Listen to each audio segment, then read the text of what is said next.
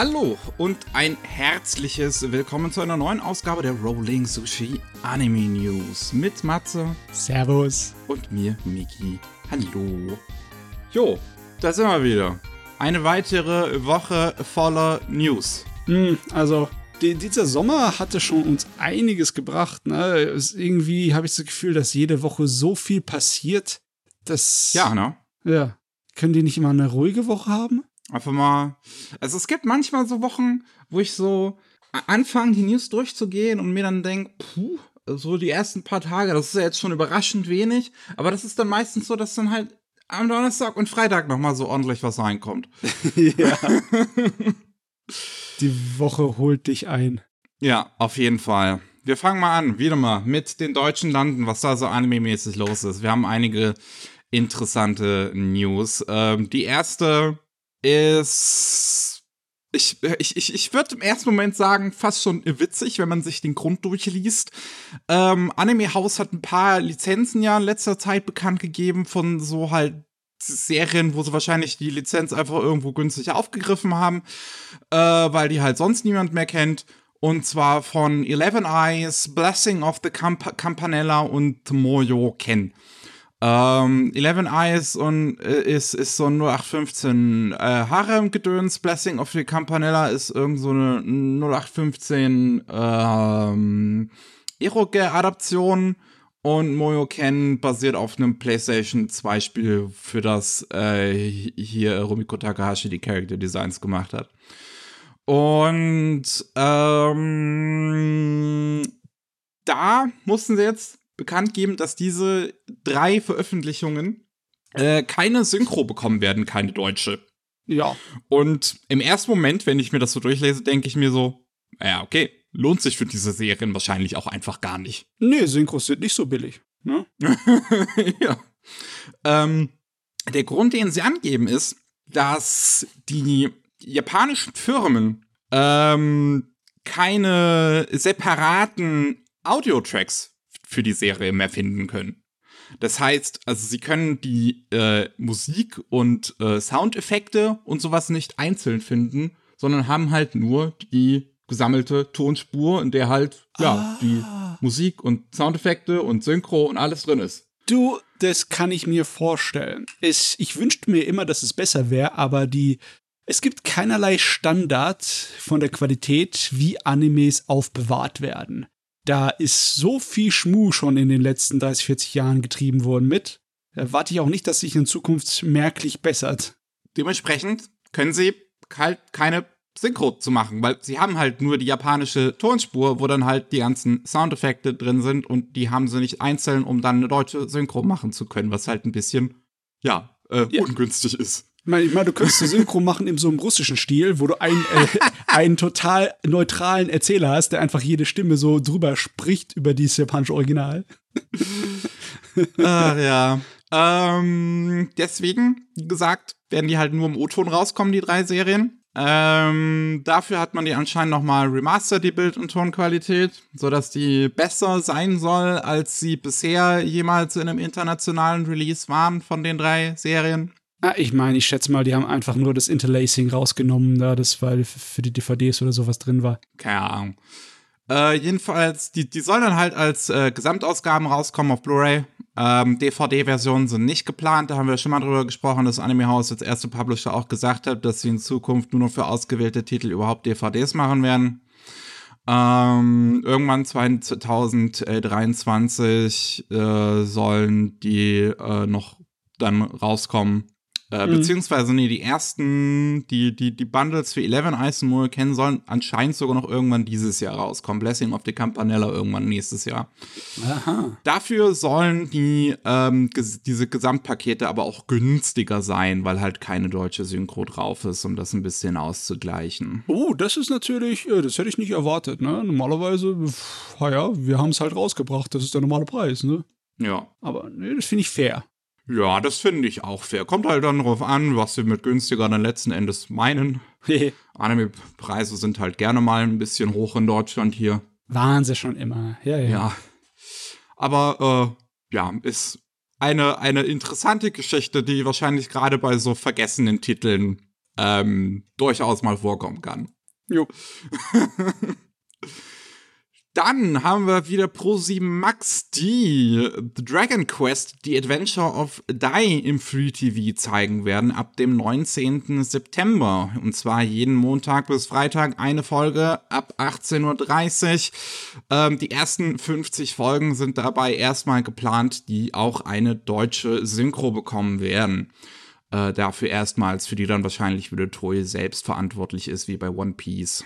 Also, das finde ich gut ich frage mich jetzt nur, wie viele Kids Pro 7 Max gucken, weil das ist definitiv eine Serie, die bei jüngerem Publikum besser funktioniert, aber logischerweise würde auch funktionieren bei älteren Fans. Ich meine, Dragon Quest ist ja Nintendo NES-Zeiten. ja. Äh, ich meine, es läuft im gleichen Slot, in dem dann, glaube ich, auch immer halt Dragon Ball und, und, und Naruto und sowas läuft ähm, um die Zeit. Von daher ist, also ist auf jeden Fall eine nette Sache. Jo, aber schön, dass mit Pro7 Max immer noch sich anstrengt, was zu machen. Ne? Ja. Ähm, dann haben wir noch, dass zwei Manga-Verlage äh, Originalwerke angekündigt haben hier in Deutschland. Einmal Egmont ähm, hat Jovantore oder Jovantor oder was auch immer. Ich habe keine Ahnung, wie man das aussprechen soll ähm, angekündigt, was von ähm, Daniel Eichinger gezeichnet wird. Nein, nicht den Schauspieler, den man mit A schreibt, sondern mit E schreibt man den hier. Ähm, und ja, ja da soll es wohl um eine, äh, so eine Dark Fantasy, Sci-Fi, Steampunk-Geschichte irgendwie sein über einen Auftragskiller mit einer heißen Partnerin. Ja. Ja. Ein Einzelband, circa 300 Seiten. Ich meine, der Zeichenstil sieht sehr inspiriert aus von sowas wie von, von Nihei, sowas wie Blame, musste ich im ersten Moment dran denken. Er ist schön äh, detailliert, viel Schraffuren, also ja. er, er, beherrscht die Kontraste sehr gut. Ja? Also es sieht fein aus, zumindest das Cover. Also ja. manchmal verleitet das Cover auch einem dazu zu denken, der ganze Manga wäre genauso gezeichnet, aber das müssen wir erstmal sehen. Ja, klar. Also ich meine, wenn man sich jetzt dieses Cover so anguckt und du und mir halt jemand sagen würde, das ist von dem japanischen Mangaka gezeichnet, würde ich es mir im ersten Moment wahrscheinlich auch glauben. Ja, ja, ja. Ja. Mhm. Ähm, wann das kommen soll, wissen wir, glaube ich, auch noch nicht ganz. Äh, Daniel Eichinger hat vorher, äh, genau, 2023, im zweiten Halbjahr 2023 doch, soll das irgendwann kommen. Daniel Eichinger hat vorher eine Kurzgeschichte bei Egmont ähm, veröffentlicht, die man sich online äh, äh auf, auf Egmonts Webseite auch äh, durchlesen kann. Ovent Troyer Love Story heißt die. Hm. Ja. Ähm, dann haben wir auch noch Ultraverse, die was eigenes angekündigt haben mit Die Tänzerin des Königs von Jenny Liz und Sabrina Steinert, die auch schon länger unterwegs sind. Die haben 2017 Küss mich nicht veröffentlicht als äh, Manga und haben vorher so äh, How to Draw Manga-Bücher im Prinzip gemacht. Mhm. Ähm, und die Tänzerin des Königs soll auch irgendwann 2023 dann bei Ultraverse rauskommen.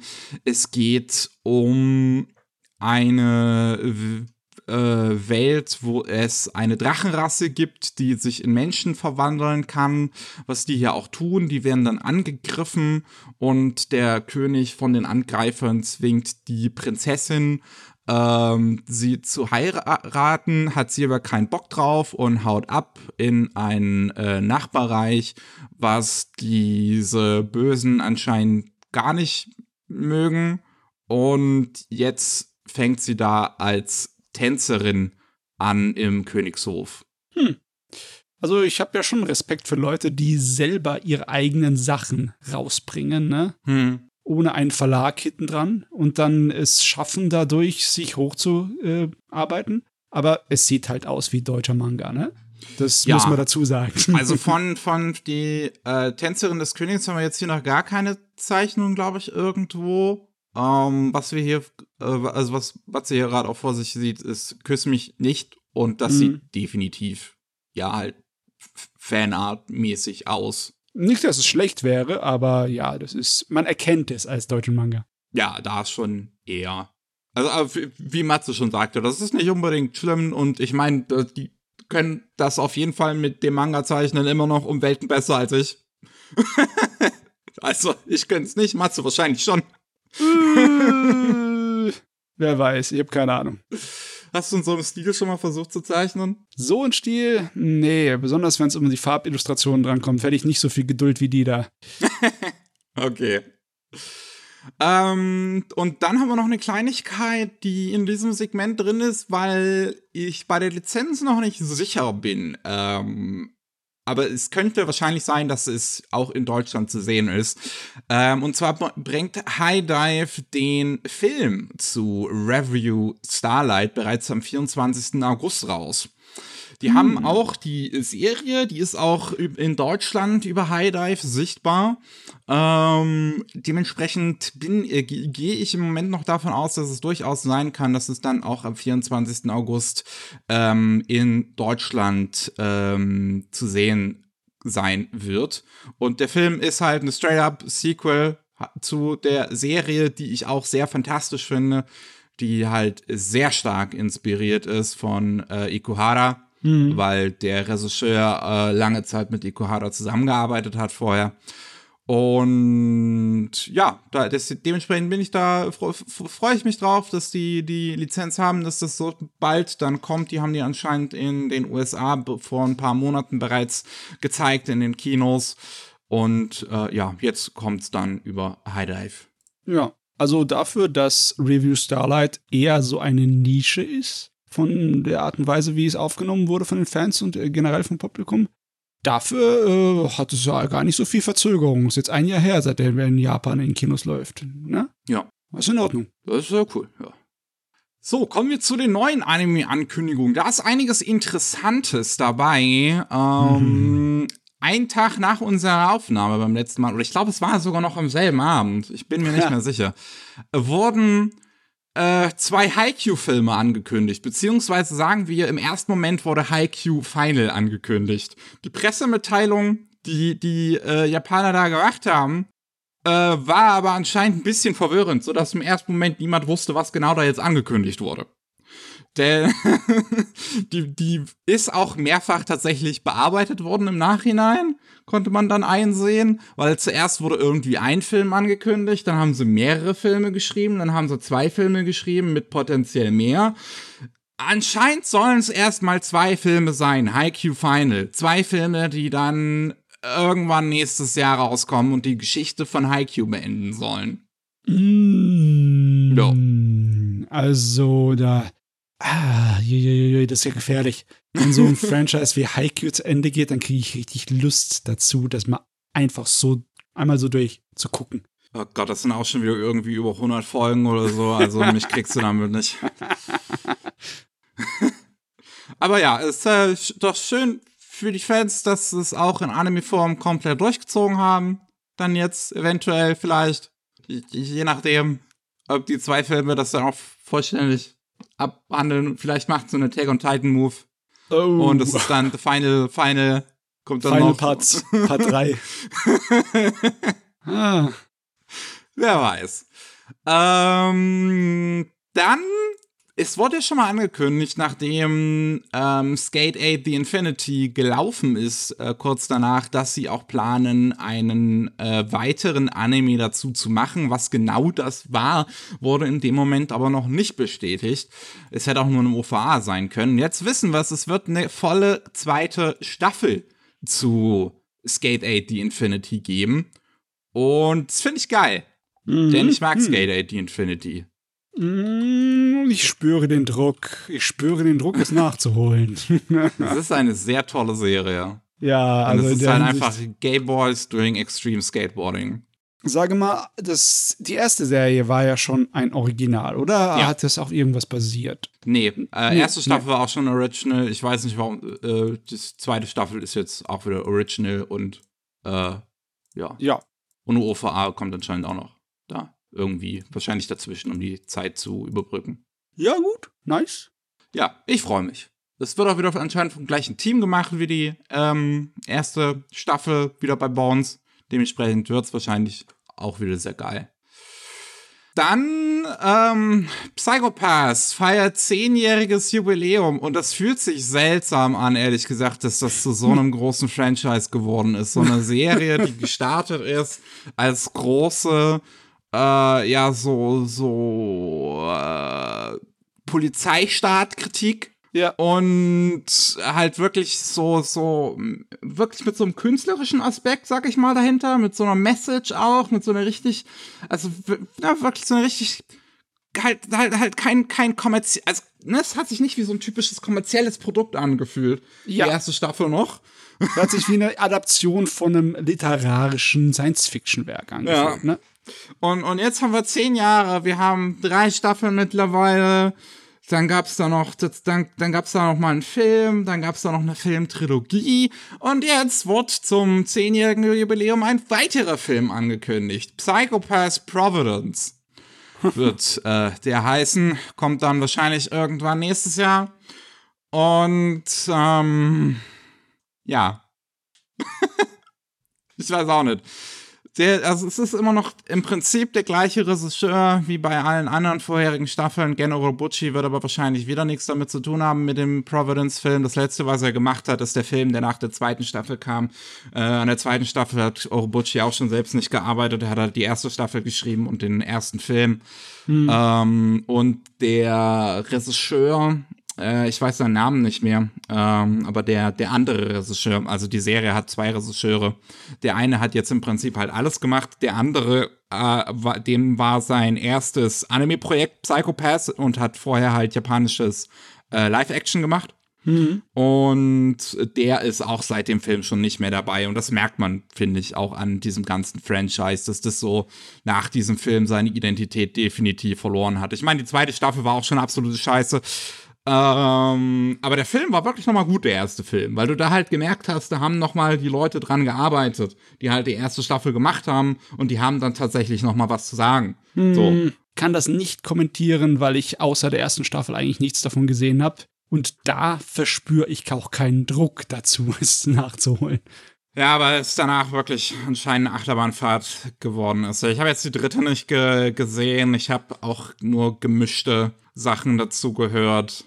Aber hey, Äh. ich meine, wenn es niemand gucken würde, dann würden sie es nicht machen. Also es gibt also Fans verkaufen scheint es, ja. und die werde sich freuen, dass mehr kommt. Ja. Es, es fühlt sich, wie gesagt, nach wie vor aber ein bisschen seltsam an, dass das so kommerzialisiert wurde. Das ist so, als würdest du, weiß ich nicht, als, als würdest du zu, wie heißt das nochmal von, von George Orwell 19, 1984 war das, glaube ich? Ja. Als würdest du daraus ein Franchise machen. Ja. Nachfolger um Nachfolger um Nachfolger, ne? Finally, 1984 2. Es ist 1985. Ja, Oh ja, ja, ja. Das ist natürlich logisch, ne? Das ist dann Teil 1 ist 84, Teil 2 85 und dann 86 Oh und so weiter.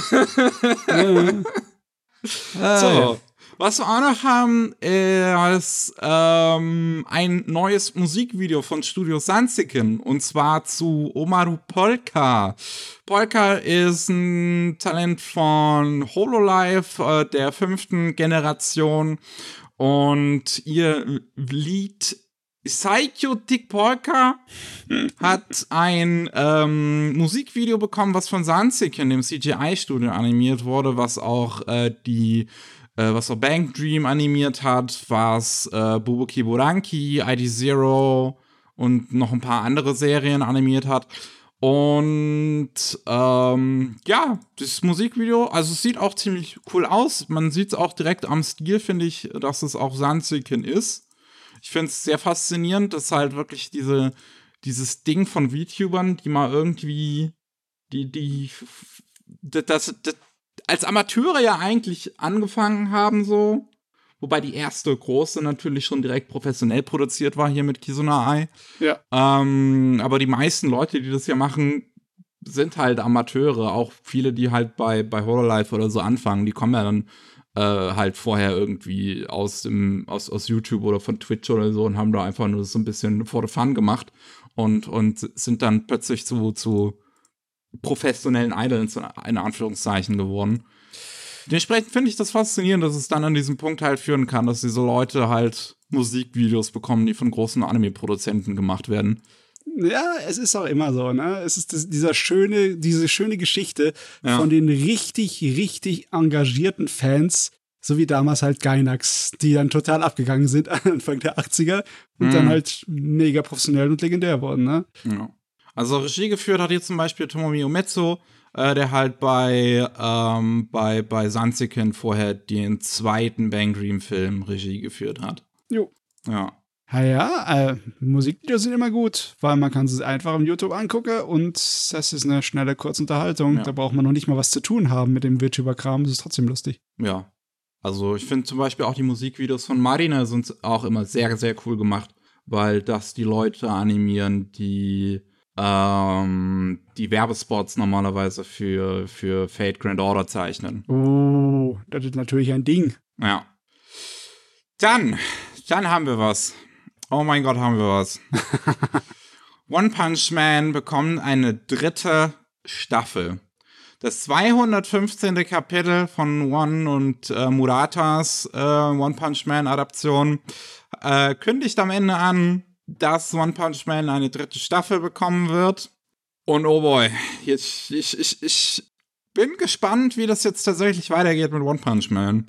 Weil die Sache ist ja, ähm, mit der ersten Staffel von One Punch Man hatten wir damals wirklich so, äh, so, so ein, so ein Mega-Hype gehabt. Ja, Shingo Natsume hat Regie geführt bei Madhouse, der n, gemeinsam mit dem Produzenten einen Haufen seiner Buddies halt rangeholt haben, damit die da im Prinzip das geilst animierteste überhaupt irgendwie abliefern.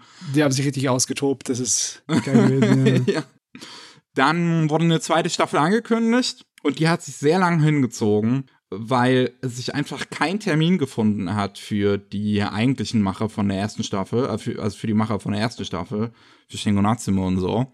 Und dann haben sie es halt irgendwann an GC Staff gegeben, die dann die zweite Staffel gemacht haben, wo ja, sich die Leute dann halt aufgeregt haben, als die dann irgendwann mal rauskamen, dass die ja doch nicht so gut aussehe und sowas. Und ich finde es ganz lustig, dass jetzt im Nachhinein die zweite Staffel auch eine ziemliche Appreciation eigentlich gewinnt, weil ich meine, die sieht nicht so gut aus wie die erste Staffel, aber die sieht immer noch gut aus. Die ist fein genug, ja. Ja. Also die zweite die Staffel ist, immer noch überdurchschnittlich gut animiert. Ja, genau, das ist die richtige Sache, die richtige Einstellung. Also es ist, es ist halt nur blöd, dass der Kontrast so dämlich Ja. ist. Zu, Das ist, ne? es ist halt gemein einfach in dem Kontext von One Ja. Punch Man. So, ähm, und ich muss auch sagen, ich fand, die zweite Staffel war inhaltlich definitiv interessanter auch als die erste, was zusätzlich sie für mich eigentlich noch ein bisschen abgehoben hat. Ich würde fast schon sagen, dass ich die zweite ein bisschen mehr mag als die erste, weil die erste ist halt wirklich nur so, so im Prinzip ein, fancy, fancy Show-Off für, für Animatorinnen.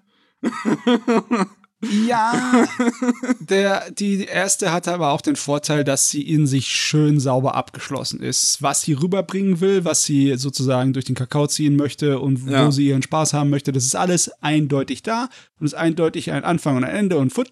Bei der zweiten Staffel ist halt so, die haben in der Mitte von der Geschichte halt dann aufgehört am Ende von der zweiten Staffel. Ja. Und jetzt der Manga von Murata, die aufwendig gezeichnete Fassung, die hat jetzt gerade erst diesen Abschnitt fertiggestellt, ne? Hm. Diese Geschichte mit äh, dem äh, Heldenjäger. Scheint ziemlich lang gewesen zu sein. Ja, ja, ja. Und äh, der, der Webmanga war ja schon für Ewigkeiten darüber, aber daran orientieren sie sich nicht. Die orientieren sich an Murata. Und deswegen geht's jetzt los mit der Anime-Fassung für Hm. die nächste Teil. Und ich bin halt dann wirklich mal gespannt, wer die jetzt macht. So, ob sie die wieder an GC Staff einfach geben werden, an das gleiche Team, was halt dann die zweite gemacht hat und da Mhm. weiter drauf aufbauen werden. Ob es da jetzt, ob sie versuchen werden, nochmal an Shingo Natsume ranzukommen. Ähm, wo ich mir das ehrlich gesagt nicht mehr vorstellen kann, weil Shingo Natsumes letzten Werke alle halt in so eine mega Azi-Fazi-Richtung gingen. Also Ja, so wirklich das Gegenteil von One Punch Man. Ähm, oder ob es noch mal wer komplett anderes bekommen wird. Das bin ich, bin ich mal gespannt, ähm, wie es weiter verfahren wird mit der dritten Staffel. Jetzt wird sie halt erstmal nur angekündigt. Der Character Designer ist auf jeden Fall wieder der gleiche wie bei der ersten und zweiten Staffel, ähm, der halt die, die äh, Designs für die Anime-Umsetzung macht. Ähm, Was wir aber sonst sehen werden, das bleibt halt bisher erstmal noch aus. Ah, ja, auf jeden Fall müssen sie sich ein bisschen mehr anstrengen, weil der, der Manga wird in der zweiten Hälfte von dieser Geschichte ziemlich plemplem bei einigen okay. Szenen.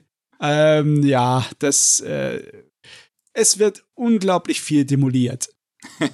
also da kannst du nicht einfach so mit ein paar ähm, Durchschnittszeichnern daherkommen. Geht nicht. okay. Dann haben wir noch The Witch and the Beast bekommt eine Anime-Adaption. Ich hatte das letztens erst in irgendeiner Monatsvorschau drin, weil der Manga hier in Deutschland gestartet ist.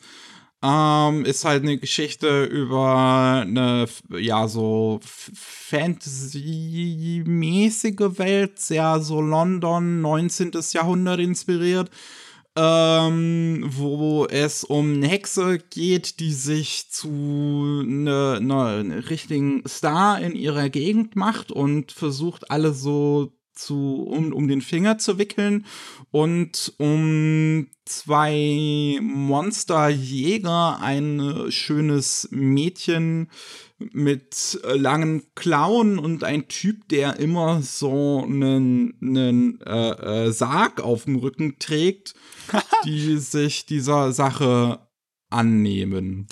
Der Sarg auf dem Rücken, das ist ein äh, Stereotyp, das ich eine Weile nicht mehr gesehen habe. Hier, Gungrave lässt grüßen. ja. Ja, äh, noch wurde jetzt nichts dazu weiter angekündigt. Es war einfach nur gesagt, es wird eine Anime-Adaption bekommen. Wir haben kein Format, kein Datum, kein nichts. Ach ja. Ich, ich habe jetzt ehrlich gesagt wirklich als erstes an Gungrave gedacht, aber in Wirklichkeit ist ja Django schon derjenige gewesen, der einen Sarg mit sich rumgeschleppt hat, ne? Und als Vorbild galt. Äh, ja, diese, diese alte Western-Held, der ah. Anti-Held aus den Spaghetti-Western, der auch dann später äh, von äh, Tarantino eine Verfassung bekommen hat, ne? Und auch der Vorbild war für die Mari Mariachi-Filme, die halt dann statt einem Sarg einen Gitarrenkoffer mit Knarren rumgetragen haben und so. Na, Im mhm. Endeffekt, das ist ein alter Hut. quält mir, quält mir. Okay. Dann haben wir äh, Cloverworks äh, macht einen Kurzanime für eine Color Test Company, für eine Color Test Firma.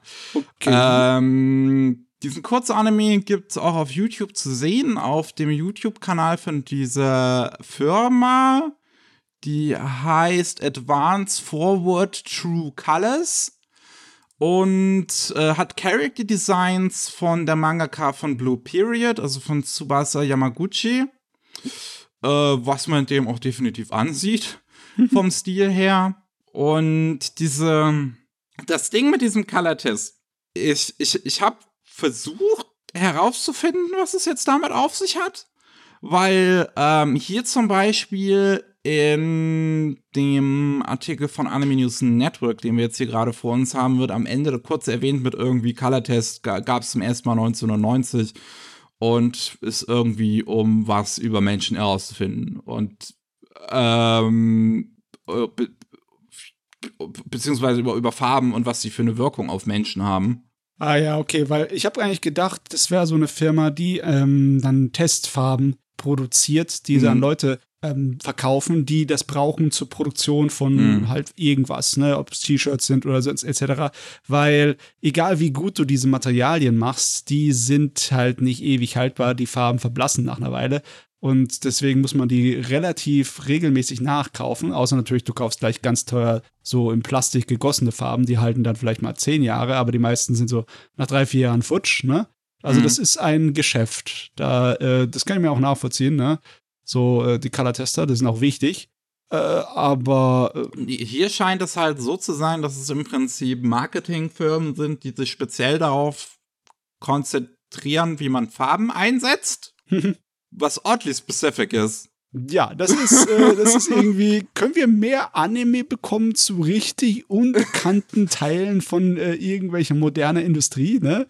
Können wir ein Anime dazu bekommen, wie, äh, wie zum Beispiel irgendwelche Stahlsachen hergestellt werden oder Back äh, Brötchen gebacken werden oder sonst was. Das, könnt ihr alles zu Anime machen von mir aus. ja, ähm. Also es gibt bereits eine erste Episode, die halt zu sehen ist auf deren YouTube-Kanal, die heißt Job Hunting. Äh, es wird noch eine zweite Episode geben, die dann am äh, 25. August rauskommt, die heißt Mein Job. Äh, ob dann noch mehr kommt, keine Ahnung. Ich weiß es nicht. Man versucht, es Fall mit den besten Mittel, neue Kunden zu gewinnen, I guess. Ajo. So, ähm, dann ähm, wurde auch noch angekündigt Tsurene, der Anime von Kyoto Animation, wo es um einen Club von Jungen geht, die Bogen schießen, bekommt eine zweite Staffel bereits im Januar 2023.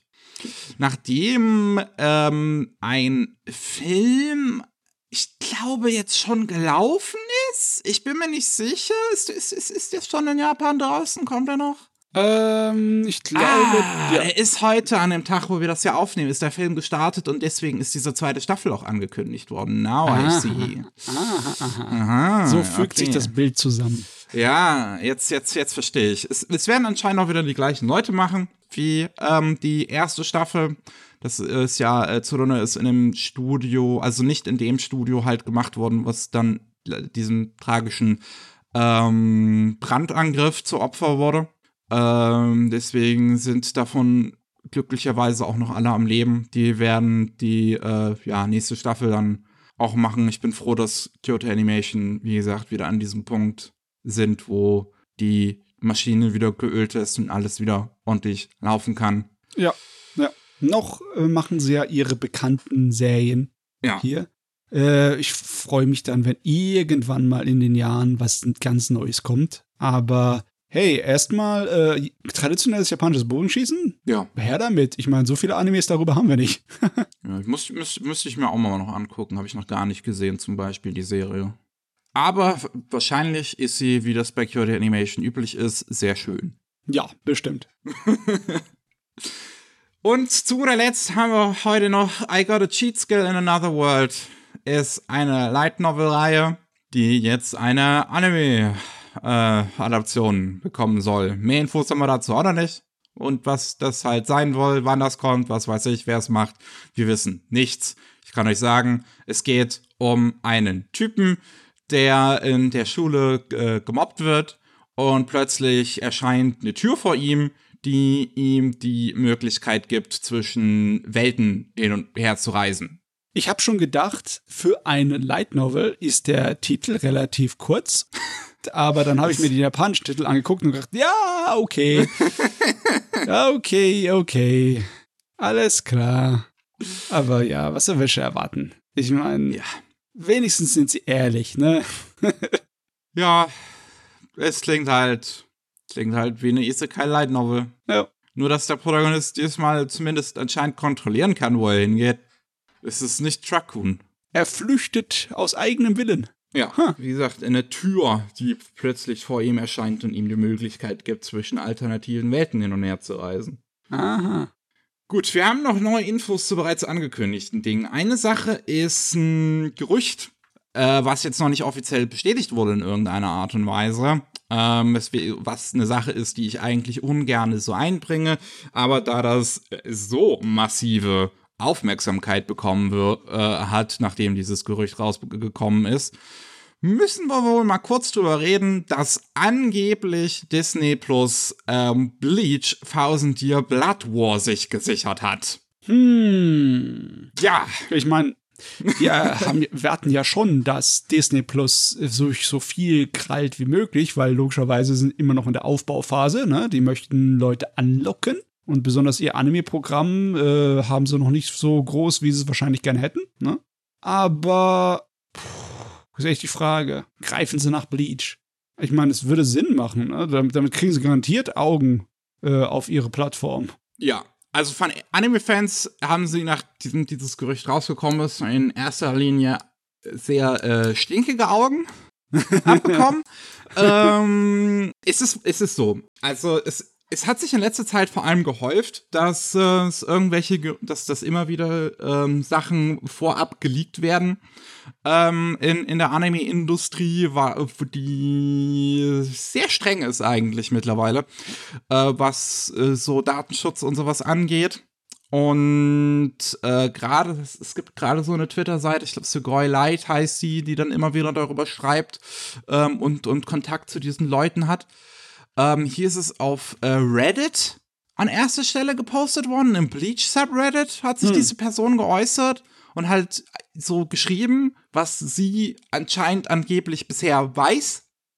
Ähm, angeblich soll es wohl so sein, dass halt Crunchyroll und Disney Plus in einem Bidding War um, um Bleach waren und Crunchyroll letzten Endes verloren hat, weil sie sich nicht leisten konnten, weil Disney einfach mehr geboten hat, weil Crunchyroll das meiste Geld schon für die Chainsaw Man Lizenz rausgeballert haben soll. Hm. Und ich, also, na, es ist halt ein random Typ im Internet, der das behauptet hat. Das könnte halt sonst was heißen. Und trotzdem macht das ganze Internet groß Welle drum. Ah ja, da sieht man schon, was für einen Ruf sich Disney Plus erarbeitet hat, ne? Ja.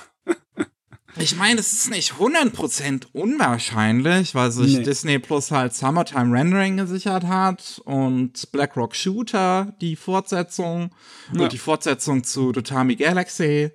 Ja, aber da, ähm, da, ist auch noch kein Muster zu erkennen bei Disney Plus. Ne? Ich meine, Tatami Galaxy und äh, Summertime Rendering sind nicht unbedingt solche äh, Franchises wie Bleach. Ne? Hm. Da haben sie nicht nach dem großen Populärding gegriffen. Hm. Ja, also ich, es bleibt abzuwarten, ob das noch offiziell bestätigt wird und ob äh, tatsächlich die Person hier äh, halt wirklich einen Insight einfach hat und nicht einfach nur eine random Person im Internet ist, die Scheiße labert.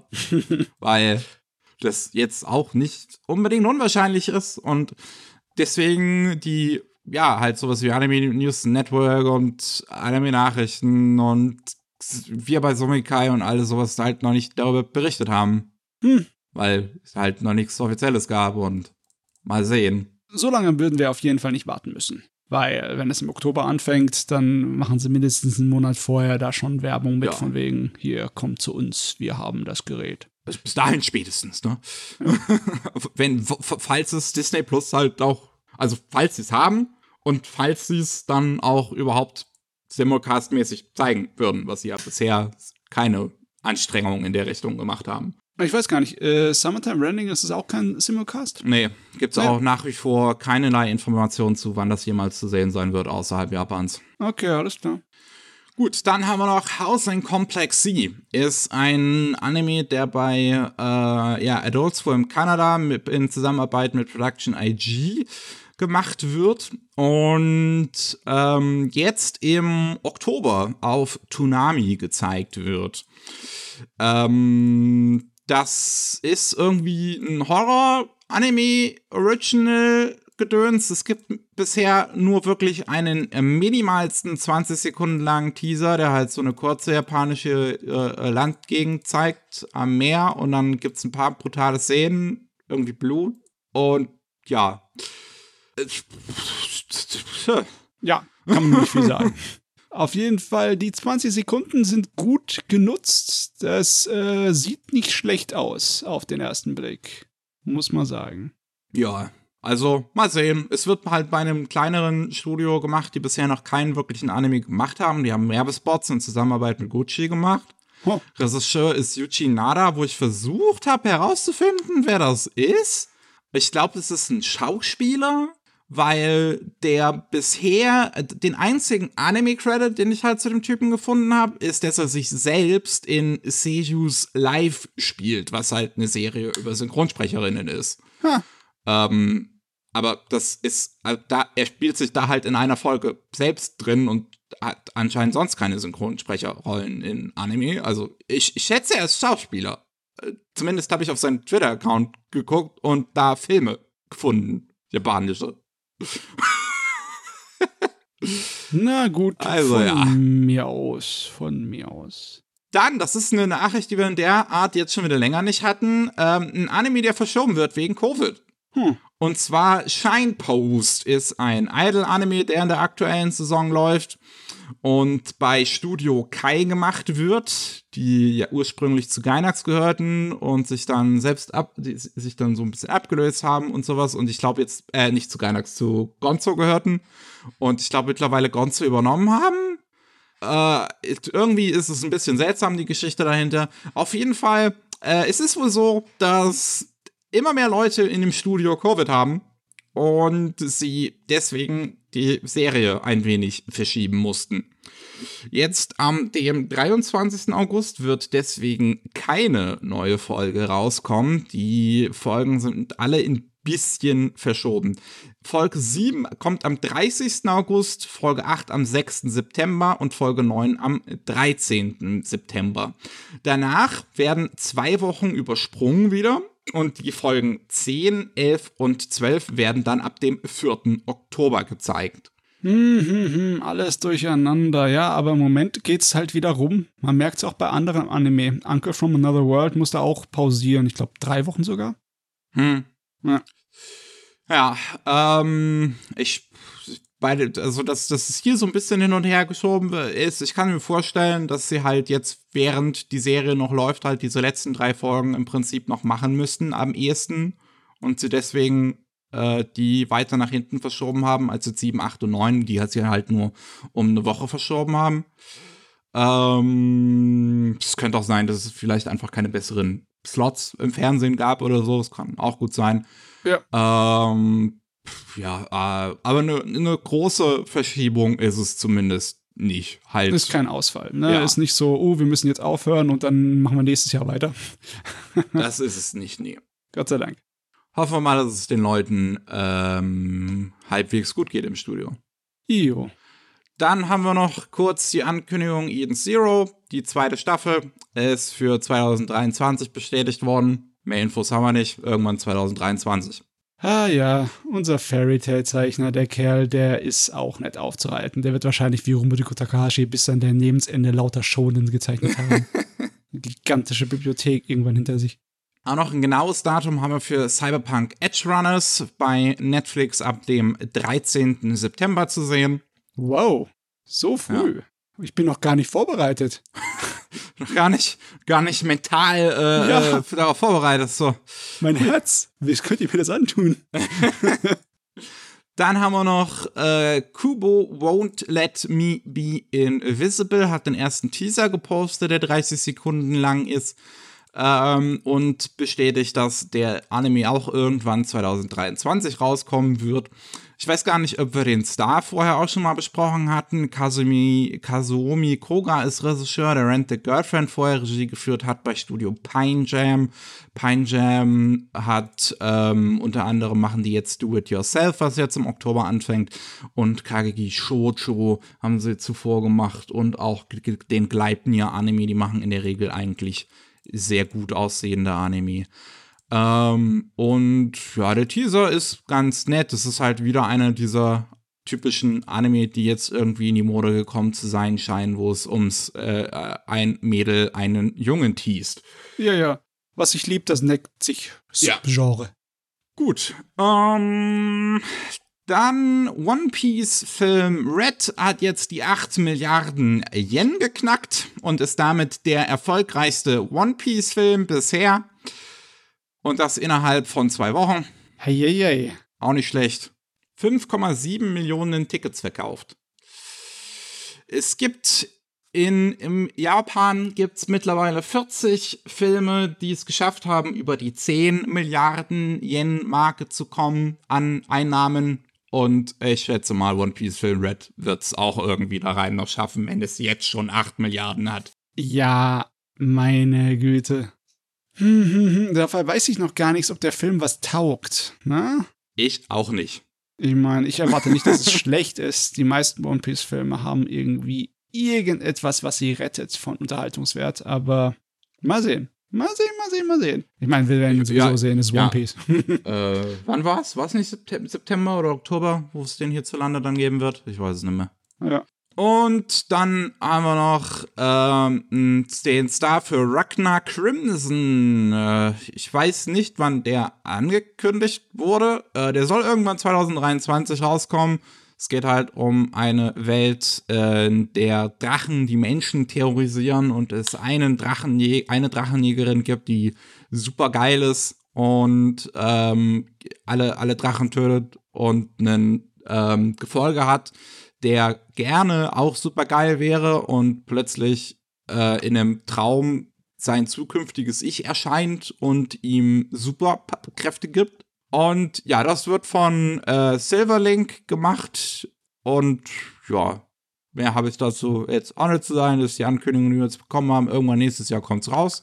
Und Silverlink ist das Animationsstudio. Hm, hm, hm. Und Silverlink macht halt, ja, so alles Mögliche wirklich. Also da kann man jetzt auch keinen Stil oder sowas draus rauslesen oder sonst irgendwas. Oder wie gut das wird. Einzige, wo man halbwegs sicher sein kann, ist, dass es wahrscheinlich kein Isekai ist. Obwohl das mit den, dein zukünftiges Ich kommt her und äh, zeigt dir die Tricks, das hört sich schon irgendwie suspekt an. Ja. Ich weiß nicht, ich sehe jetzt überall äh, Isekais sich verstecken. In der Haut von Fantasy-Animes. Es ist schrecklich. Äh, Ich meine, ja, die meisten Fantasy-Anime, die auch keine Isekais sind in letzter Zeit, sind halt alle so, so Isekai-mäßig, ne? So ein bisschen, ja, der Und diese Einfluss ist halt groß. Haben halt das mit diesen RPG-Elementen und, und sowas alles übernommen. Mhm. Ah ja.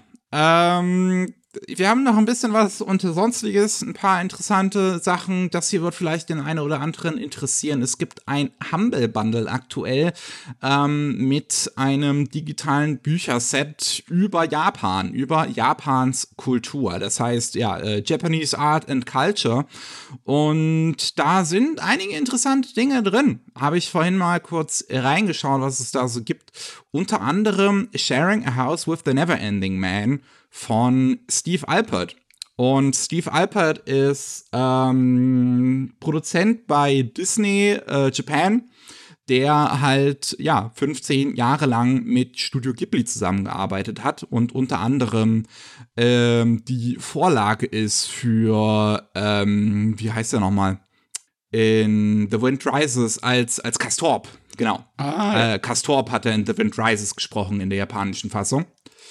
Und ähm, das, das, das gibt's da unter anderem, also so seine Geschichte, wie er mit Studio Ghibli zusammengearbeitet hat und halt vor allem mit dem sogenannten Neverending Man, mit unserem Miyazaki. es gibt auch die Astro Boy Essays von Frederick L. Schott, ja. Shot ist sowieso einer der größten Namen überhaupt, was Leute gibt, die über Manga und Anime schreiben. Besonders seine Manga-Bücher über die Manga der 60er und 70er Jahre sind der Hammer. Jo. Äh, hat unter anderem auch einen, den, ich glaube, äh, den Astro Boy Manga auch übersetzt. Ja, auch. ja. Das, deswegen hat er darüber äh, geschrieben. Der hat äh, äh, Mangas rübergebracht in die englischsprachige Welt, als das noch überhaupt kein Ding war. Der war sozusagen die Anlaufstelle für die ersten äh, richtig guten Übersetzungen der Mann. Äh, und dann gibt's noch äh, Fred Pattons Watching Anime, Reading Manga, 25 Years of Essays and Reviews. Ähm, ja, der. Und es gibt halt noch einiges anderes, wirklich, ähm, wenn man, wenn man ein bisschen was über japanische Kultur da drin noch äh, lesen möchte. Also Ich mein- über, über Kanji, über Teezeremonien, äh, was weiß ich, was ich da vorhin noch alles gesehen habe. Über, über, über hier heiße Bäder und sowas. Naja, ich bin erstmal froh, dass Humble Bundle mal wieder auftaucht aus der Versenkung. Obwohl, vielleicht liegt es einfach nur daran, dass ich das nicht so genau verfolge. Ich Vielleicht glaube, haben das liegt an deiner Wahrnehmung. Ja, das kann sein. Ja. Die haben eigentlich die ganze Zeit immer mal wieder äh, was, was, was, was Cooles. Auch seitdem sie, ich glaube, IGN hatte die gekauft oder wer war das? Ich weiß es nicht mehr. Irgendein größerer hat die Ähm, gekauft gehabt. Ja, seitdem die gekauft worden ist, ist es auf jeden Fall ein bisschen ungeiler geworden, sagen wir es so. Aber an sich sind sie immer noch ein ziemlich gutes Angebot. Jo. Ja. Ich gucke gerade nochmal, was es in diesem Bücherset noch alles gab, weil das war eigentlich schon ganz interessant. Äh, das kostet aktuell für 17,59, kriegt man 25 Bücher. Und ja, hier sehe ich Kanji, The Book of Tea, Naikan, Gratitude, Grace and the Japanese Art of Self-Reflection. 47 Meine- Samurai, A Tale of Vengeance and Death. Ja, der Klassiker, nö. Japan from Anime to Zen. Ja, also wie gesagt, es ist wirklich, wer da mal was, was über Japan erfahren möchte, kriegt da alles Mögliche da drin. Wunderbar. Einwandfrei. Dann haben wir noch die hundertste Comic-Cat, der hundertste Comic Market hat stattgefunden am vorherigen Wochenende. Also nicht an Jo. dem Wochenende, der genau vor dem äh, Podcast war, wenn er rauskommt, sondern davor das Wochenende. Und ähm, verzeichnet 170.000 Anwesende in, an, innerhalb dieser zwei Tage. Oh, Ähm, mit der großen Fußnote. in der großen Fußnote. Denn es ist so, ähm, dass, dass die Comic Cat zumindest Corona immer noch einigermaßen noch ernst nimmt. Gerade weil die Situation in Japan aktuell wirklich scheiße ist. Und äh, ich, ja, selbst von, von Kaysen hatte ich selbst letztens einen Tweet gesehen, also äh, der, der, der VTuberin, die jetzt zu Vijocho gehört, die, die auch geschrieben hatte, ey Leute, es ist in Japan gerade wirklich so schlimm mit Covid. Äh, kommt, also kommt nicht mal auf die Idee, hierher kommen zu wollen. Und ähm, auf jeden Fall ist es so, dass ähm, nur 85.000 Menschen überhaupt reingelassen wurden pro Tag auf die Comic Cat. Ja, und jetzt mal kurz rechnen, ne? 85.000 mal 2 sind genau 170.000. 170.000. Also voll ausgebucht, alles ausgenutzt, was ging. Logisch, Ich meine, die ne? Leute hatten wahrscheinlich nach, nach halt allem definitiv wieder sehr großen Bock halt drauf, vor allem weil die Comic Cat ja wirklich immer ein Riesending ist. Ja. Äh, also 2019, das letzte Mal vor Corona, die Comic Cat 97, waren es 750.000 Leute, die da waren. Ja, vier Tage lang. Das, die wurde ja auch da verlängert, ne? Die Ja. war früher immer drei Tage. Aber trotzdem, auch bei den drei Tagen hat es eine halbe Million Leute angezogen. Deswegen ja wirklich, ähm, normalerweise halt ist da wirklich, wirklich was los. Und man kann halt dann wirklich davon ausgehen, dass äh, dann alle Plätze auch genutzt werden. Ähm, es- 100, äh, 10.000 äh, Circles wurden reingelassen, also Circles nennt man auch nach wie vor die äh, so, ja, Do- Dojin-Zeichnergruppen ähm, und sonstige kreative Gruppen, die da halt was äh, selbstständig veröffentlichen bei Comic Cat, weil da, dafür ist es ja es ist ja größtenteils von Fans für Fans. Genau. Und äh, ja, also ich.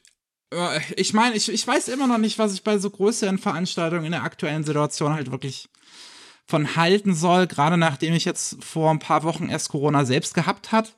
Weil Mhm. zum Beispiel hier bei mir in der Stadt, die letzten zwei Wochenenden waren jeweils irgendwelche Volksfeste und ich sehe da die Leute alle ohne Maske, eng auf eng, wirklich komplett zusammengequetscht auf den engsten Plätzen. Oh, ich weiß ich nicht, aber wird mir, also da wird mir immer noch ein bisschen unwohl. Also gerade jetzt, wo ich letztens Corona gehabt habe und die Situation in Deutschland zum Beispiel quasi untrackbar ist aktuell.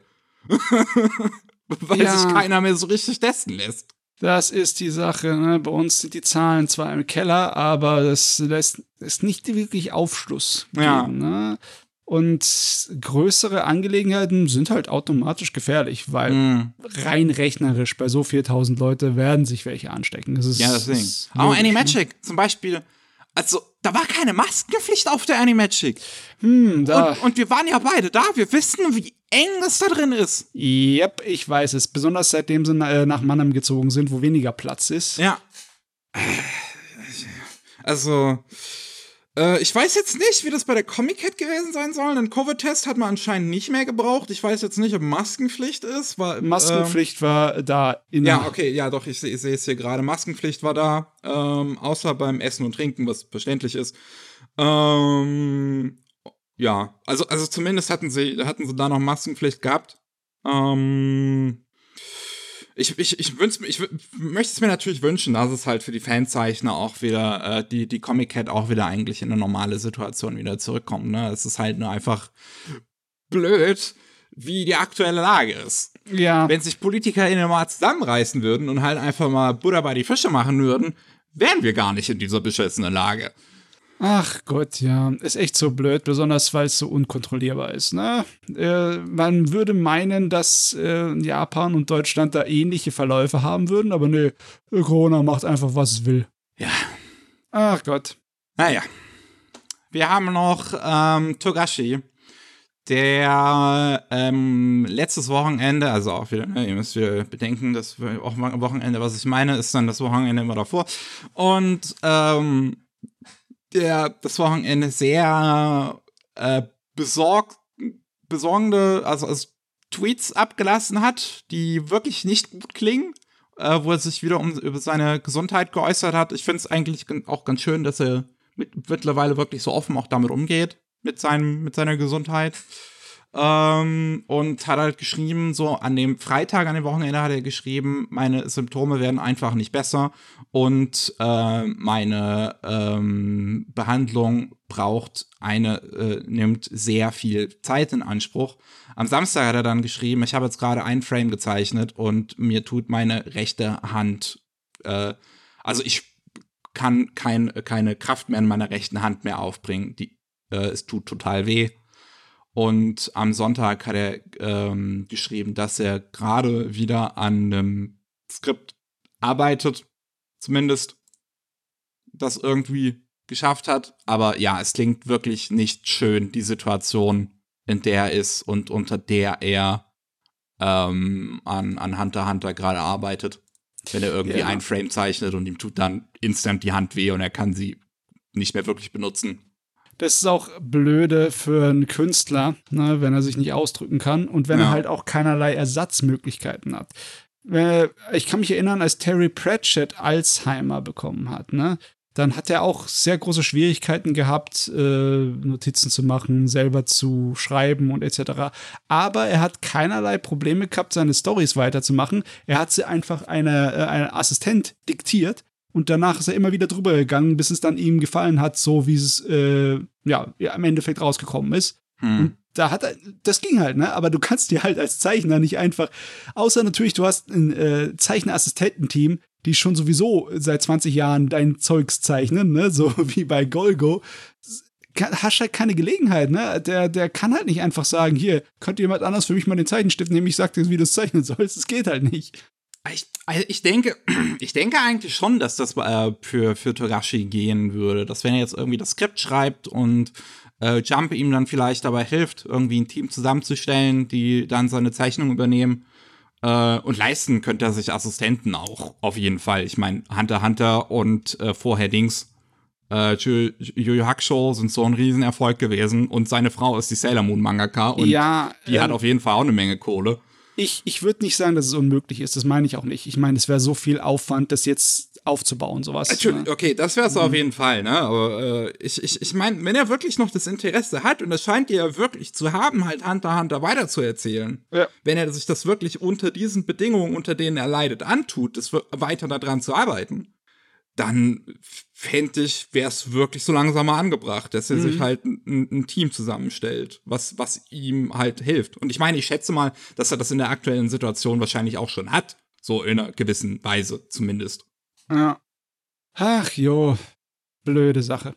Ja, schön ist es auf jeden Fall nicht. Äh, was wir noch haben, Crunchyroll ähm, möchte die Anime Awards ein bisschen weiter ausbauen, nachdem 2022, also dieses Jahr, die Anime Awards irgendwie, ja, so, so, ein, so ein heißer Pups waren. es wurde halt einfach irgendwann plötzlich auf den Social Media Kanälen gepostet, wer gewonnen hat. Ähm, und es halt gar keine Veranstaltung irgendwie dazu gab. Ähm, wird das äh, nächstes Jahr anscheinend wieder der Fall sein. Am Samstag, den 4. März, ähm, möchte man eine Zeremonie abhalten und zwar diesmal nicht in den USA, sondern in Japan im Grand Prince Hotel New Takanawa. Das wird dann auch wieder live gestreamt über die Social Media Kanäle von Crunchyroll. Äh, da werden sie dann halt alle möglichen Leute einladen, irgendwelche, äh, also Autoren, Musiker, SynchronsprecherInnen und sonst was. Haben sie ja dann alle auch direkt vor Ort. Ja, das ist der große Vorteil, ne? Ja. Also ja, ich meine, sind immer ganz nett, die Anime Awards. Mal sehen. Mal so drüber zu gucken, was so beliebt ist bei den Leuten. Ich denke mal schon, die erhoffen sich, dass ein kleines bisschen Legitimation bei den Leuten dann so aufkommt, wenn sie sagen, wir, wir machen das von Japan aus. Ne? Dann wär, ich denke auch, dass das der Grund ist, ja. Wirkt es ein bisschen offizieller, ne? Ja. Ich meine, Sony ist jetzt halt auch der Chef. Ja, klar. Das ist ja auch eine japanische Firma. Mhm. Dementsprechend, das bietet sich an. Eine letzte Sache habe ich noch. Ich bin überrascht, dass ich da noch keine Newsartikel zu gelesen habe, weil ich finde es ehrlich gesagt auch sehr äh, bedrohlich. Mhm. Ähm, Sakugaboro ist von, ja, welche Firmen das jetzt genau waren, wissen wir nicht, aber wahrscheinlich dann japanische Firmen, weil die da ein bisschen scheiße gerne sind, ähm, haben DMCA Strike Downs bekommen. Unter anderem kann man sich aktuell nicht mehr komplett, also wirklich komplett Mob Psycho und Hunter Hunter 2011 sind alle über, also bei Mob Psycho waren es über 500 Clips, bei Hunter Hunter waren es wahrscheinlich auch nicht wenige. Äh, alle runtergeflogen von der Webseite nach dem DMCA Strikedown, was ich sehr, sehr scheiße finde. Ähm, weil Sagabodo, finde ich, ist in, in, in vielerlei Hinsicht irgendwie wichtig. So aus meiner privaten Sicht, wie ich Sagabodo halt nutze, ist, dass ähm, ich gerne mal nachgucke, wenn ich irgendwie eine coole Szene in einem Anime sehe. So, wer hat das gezeichnet? Und was hat die Person sonst noch so, gezeichnet? Und das bringt mich gerne mal auch zu anderen Anime. Was ja dann dazu führt, dass ich wiederum neue Anime eventuell kaufe. Das Anime-Produzenten vielleicht nicht so ungeil ist, ähm, wenn ich denen mein Geld gebe. Ja, äh. es ist halt auch so, dass es kaum irgendwelche anderen Quellen in der Art und Weise gibt, wo man wirklich dann nachsehen kann, welcher Zeichner für welche genau. Arbeit verantwortlich ist. Das ja? Ne? auch. Die sammeln ja diese ganzen Informationen dann halt über Twitter und über direkt so Hörensagen und ja. über die, die einzelnen Personen, die da mitgearbeitet haben, ne, heraus, weil nirgendwo anders kriegst du das her, ne? Ja, es ist wirklich extrem scheiße. Ich kann es auch einfach nicht verstehen, welche Firma jetzt auf Sakugaburo geht und sich denkt, oh, das ist aber eine Gefahr für unsere, für unser Business. Weil das sind Clips, die A, in der Regel nicht länger als zwei Minuten sind. Die meisten sind auch nur ein paar Sekunden eigentlich. Ja. Ähm, B, haben die keinen Ton. C, gibt's die höchstens in 480p. Also, die sind nicht mal eine, die sind, das ist nicht mal ein Konkurrenzprodukt zu irgendwas keiner geht auf Sakugaburo und, und, und, und kauft deswegen nicht einen Anime. Ja, also niemand guckt sich den Anime auf Sakaburo an und dann denkt sich dann, äh, den gucke ich jetzt aber nicht wirklich, ich habe ja alles Wichtige schon gesehen. das denkt sich ja keiner. Aber du hast ja überhaupt nicht den Kontext dann zu den Szenen. Also, äh, ich, ich, ich, ich verstehe es nicht. So Sagabodo ist der Grund, warum ich einige Serien überhaupt erst geguckt habe. Ja, ich äh, für mich ist es leider Gottes logisch, dass dann Firmen früher oder später hier auf diese Schiene draufspringen, weil es ist einfach für die so ein verbrannte Erde-System, weißt du? So ein Nullsummenspiel. Ne? Wir müssen die Kontrolle über unsere Sachen haben und niemand anders darf das. Es ist ziemlich egal, was drauf geht, ne? Weil eigentlich Soccergebora ist schon wie eine Art von Bibliothek. Ja. Mit Infos. Und es ist, ja. Um, honestly, es muss irgendein, es, in irgendeinem Land muss das irgendwie gesetzlich verankert werden, dass so, so aus, aus, aus archivarischen Gründen oder so Bibliothekgründen oder sowas, sowas erlaubt sein sollte unter, unter bestimmten Bedingungen. So wie das Internet Archive, ne? Ja. Ich, ich meine, Sagabodo ist im Prinzip sowas wie das Internet Archive, halt für Anime-Szenen. Ja. Das Problem ist auch, das Internet Archive ist halt für sowas nicht gefeit. Da äh, ja, da auch, auch einige an äh, Gerichtsverfahren auf die noch zu, allein wegen der in letzter Zeit, weil sie Bücher zum Ausleihen äh, verfügbar gemacht haben, wie eine Bibliothek, ne? Hm. Und dann haben natürlich die Leute sich total beschwert, ne? ne das war zu Zeiten von Corona, bei der Höchstzeit, ne, wo noch keine Impfung da war. Hm. Da haben sie das gemacht und das hat den Leuten gar nicht geschmeckt, die das Geld und die Rechte inhaben. Ja, ja, ja, ja. Oh Mann, das wird noch eine, eine ganze Menge holprige Sachen dabei passieren. Ja. Ich hoffe wirklich, dass, dass, dass es halt jetzt nicht im Prinzip so den Anfang für was gesetzt hat bei Sagagaburo. Und da jetzt äh, noch weitere Serien drunter leiden werden. Weil ich meine, allein, ich gehe jetzt gerade auf die Website, ich gucke unter Posts, was da aktuell so drin ist, was jetzt die neuesten Dinge sind. Und da ist hier zum Beispiel wieder so eine Szene, sehe ich hier aus, aus letzte Staffel von, von, ähm, von Attack on Titan, die cool gezeichnet ist. Ich kann auf den, auf den Zeichner gehen, der da angegeben ist. Ich kann mir sehen, was der sonst noch macht. Ich sehe hier eine richtig coole Szene aus Made in Abyss. Ich sehe hier Szenen aus, aus Bucci. Jeder hat er anscheinend ganz viel gezeichnet, was ja in der aktuellen Season läuft. Und von der Serie habe ich so gut wie noch gar nichts gehört. Und äh, jetzt kann ich hier mir das angucken und sehe, huh, das sieht ja eigentlich ziemlich cool aus. Sieht tatsächlich, ich sehe es mir gerade an. Mhm. Ähm, und denke mir, okay, ich habe von der Serie in dieser Season im Prinzip eigentlich so gut wie nichts gehört. Aber wenn diese Personen, die anscheinend ziemlich gut zeichnen können, da mehrere Kämpfe animiert, dann hätte ich da schon Bock, mir das anzugucken. Hm. Ja. Aber die Logik verstehen anscheinend Produzenten nicht.